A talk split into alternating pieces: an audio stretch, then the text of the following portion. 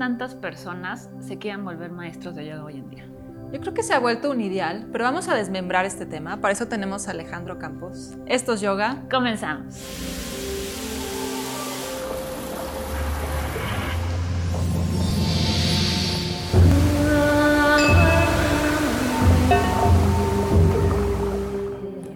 Pues bienvenidos, bienvenidas. Estamos el día de hoy aquí con Alejandro, también conocido como Articulandro. Y déjenme les platico un poquito de Alejandro. Él empezó hace varios años a practicar yoga con la gran maestra Tuyi Romero y de ahí te fuiste adentrando a diferentes estilos. En algún momento tomaste la formación en Mukta y hoy en día estás dando clases dentro de Mukta y también en diferentes estudios de yoga. Y vamos a platicar de un tema muy interesante que es desmitificando al maestro de yoga. Bienvenido Alejandro. Bienvenido, muchas gracias por estar aquí. Y bueno, vamos a comenzar. ¿Para ti qué es un maestro? Bueno, quiero hacer así como, antes de decir para mí que es un maestro, como un, como un pre-análisis, solo para como sentar bien las bases. Y quisiera decir que para mí es muy importante que la pregunta sea, ¿qué es un maestro y no qué es un gurú? Porque pienso que son dos cosas distintas y pienso que para responder qué es un maestro nos tenemos que situar, ¿no? Y y para eso me gustaría citar a, una, investigadora que se apellida Wildcroft, Theodora Wildcroft, que habla de un yoga que es post-linaje. Entonces, es, es, un término interesante, un poco controversial también, pero me gusta porque siento que, o sea, lo que dice ella es que justamente eh, estamos ya en un estadio distinto en donde la gente no aprende yoga necesariamente a través de esta estructura muy jerárquica, en donde hay un gurú y tal vez, ¿no? Este, este gurú se espera muchísimo de ese gurú y es una figura súper poderosa y con muchísimo trabajo y seguramente una persona que dedicó toda su vida a esto, ¿no? Y es, eso no es el yoga que estamos viviendo nosotros aquí al menos, ¿no? Hoy en día no. Exacto, no hoy en día y no en este contexto. Entonces, situándonos desde ahí y sabiendo que no, no estamos ahí, creo que, pues bueno, si no estamos en ese yoga de linaje, en ese yoga en donde hay una figura que es esa figura de autoridad, pues creo que habemos muchos maestros de yoga que más bien em, nos relacionamos en una estructura un poco más horizontal, mm. en una estructura un poco más de colaboración entre los mismos maestros de yoga o sea, por ejemplo, tú te puedes encontrar muchísimos maestros que dicen, vamos a dar un taller juntos, ¿no? Y también volviendo a, cómo me presentaste, ¿no? Eh, hay muchas intersecciones entre distintas formas y distintos tipos, ¿no? Entonces el maestro de yoga hoy no es el gurú del siglo XX que es, esta es mi rama del, ¿no? O sea, este es, yo soy Ashtanga, ¿no? Sino más bien hay muchas intersecciones y hay muchas colaboraciones y es mucho menos esta, esta figura de autoridad y mucho más esta cuestión de pares, que es de lo que habla este investigador. ¿Y hay características en común que podemos encontrar en los maestros o en el maestro? Pues yo creo que eh, una de las características principales es justamente que, pues, no sé si así decir todos, pero prácticamente todos venimos de un contexto que no era el yoga. Entonces creo que hoy los maestros de yoga, yo por ejemplo estudié economía de carrera, ¿no? Ustedes sé que vienen de, otros ámbitos y todos los maestros de yoga, que incluso mis propios maestros de yoga también tenían otras profesiones anteriormente. Entonces creo que una característica principal es que hay... Eh, Sí, que, provenimos de otros ámbitos y por lo tanto le imprimimos eso también a nuestra enseñanza. O sea, nuestra enseñanza no es, em, digamos, no viene de este linaje de, directamente desde la India, sino también hay otras cosas que se están ahí metiendo. Sí, claro. Oye, ¿por qué crees que hoy en día tantas personas se quieren volver maestros de yoga? Ahora todo, ahora está de moda y todo el mundo quiere ser maestro de yoga. ¿Por qué crees? Bueno, eh, eso voy a hablar un poquito de mi experiencia personal.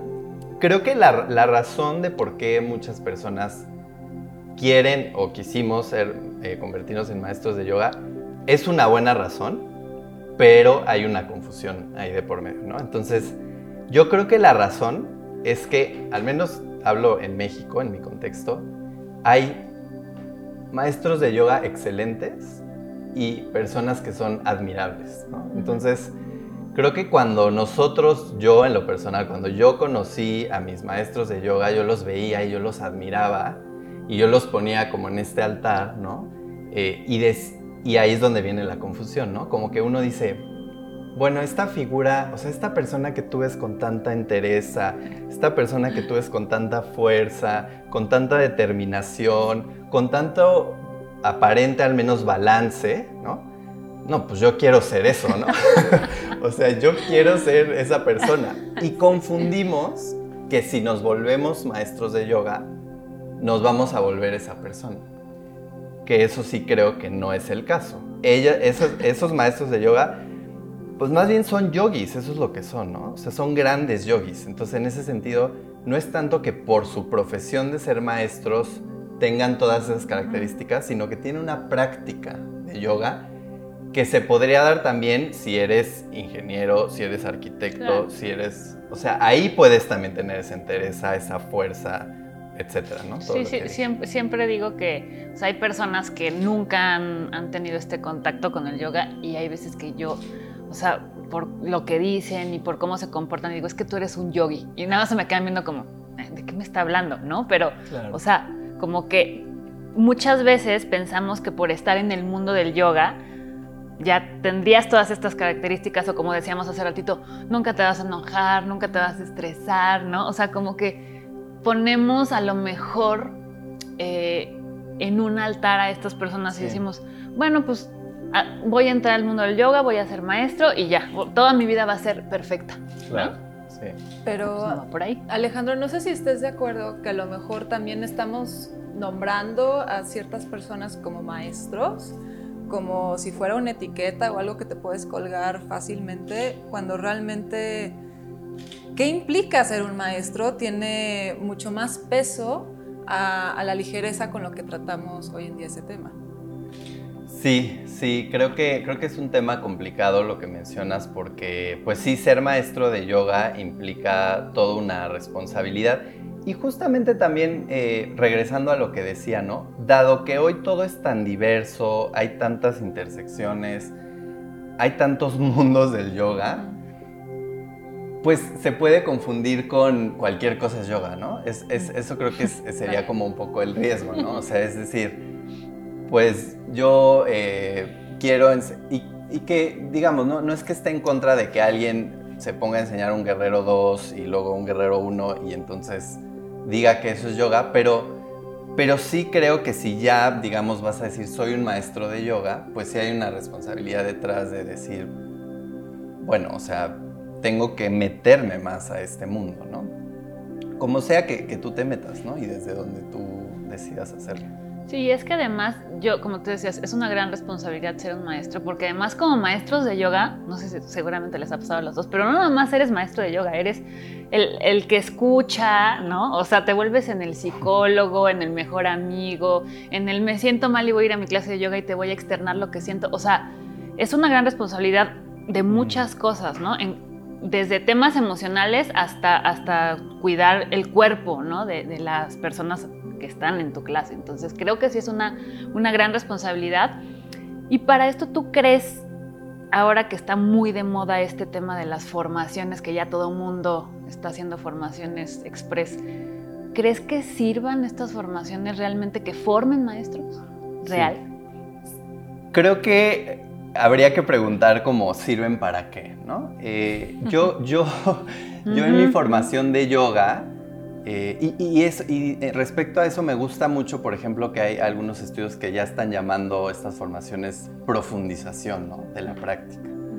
Porque creo que hay mucha gente, y eso me parece excelente, que se mete a una formación de yoga para profundizar en su práctica, para entender mejor de dónde viene el yoga, qué es el yoga, eh, por qué este, hago lo que hago, qué es un saludo al sol con más detenimiento, etc. Entonces, pues la pregunta, ¿no? Es ¿para qué, para qué serviría, ¿no? Eh, si es para profundizar en una práctica, creo que sí, creo que sí ayudan mucho. Si es para convertirte en tu y Romero, pues no lo sé, no lo sé, ¿no? O sea, como que sí estaría como que tu expectativa muy alta, ¿no? Entonces, creo que sí hay una ahí... Eh, lo importante, quiero decir, es saber para qué, para qué entras ahí. ¿no? Y si tú vas a, y si tú entras porque quieres convertirte en un maestro de yoga y hacer una transformación radical en tu vida, seguramente eso va a requerir de muchas otras cosas que no te está dando la formación. Eso seguro. Sí, como todas las carreras, ¿no? A fin de cuentas, o sea, estudias y, todo el mundo lo dice. Realmente cuando vives lo, de lo que estudiaste es cuando estás en la, en la práctica, ¿no? Y no estamos hablando, en este caso, práctica física. O sea, ser un yogi no nada más es hacer asanas. Sí, nada más que creo que la diferencia, creo que tienes un muy buen punto, nada más que la diferencia aquí es que la mayoría de la gente que comienza a ser maestro de yoga ya tiene, ya es adulta. Entonces esa transición se vuelve más compleja porque ya ya entonces ya seguramente pagas una renta, seguramente tienes algo que mantener, seguramente tienes algún nivel económico que buscarías mantener. Entonces, como que ya no es tan trivial eh, que esté esta idea de que si tienes una formación de yoga, entonces ya, te ya vas a poder ¿no? convertirte inmediatamente en un maestro de yoga. En eso sí creo que, que no, ¿no?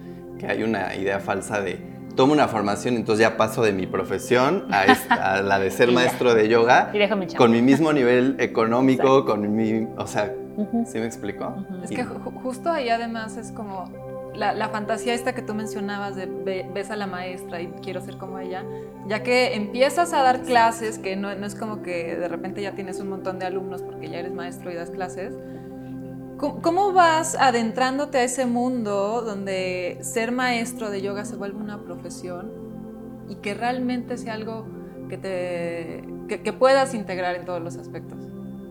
Sí, o sea, creo que justo tocas un punto muy importante que es como en esta...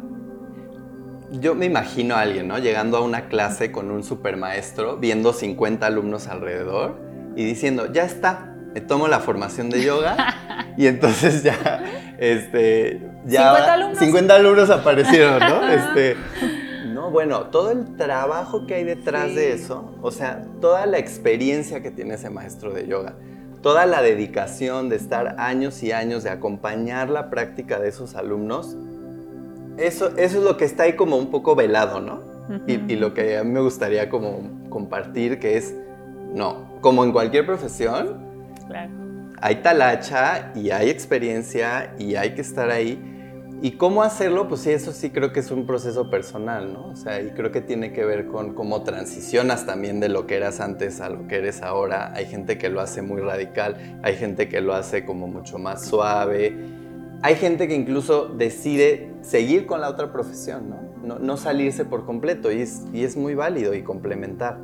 Entonces, eh, el punto sería como no engañarnos, no engañarnos de que voy a tener 50 alumnos después de que pagué mi formación de yoga. Mi, formación express. Oye, Ale, y para finalizar, ¿qué le dirías a toda la gente que se quiere volver maestro de yoga? ¿Cuál es tu consejo?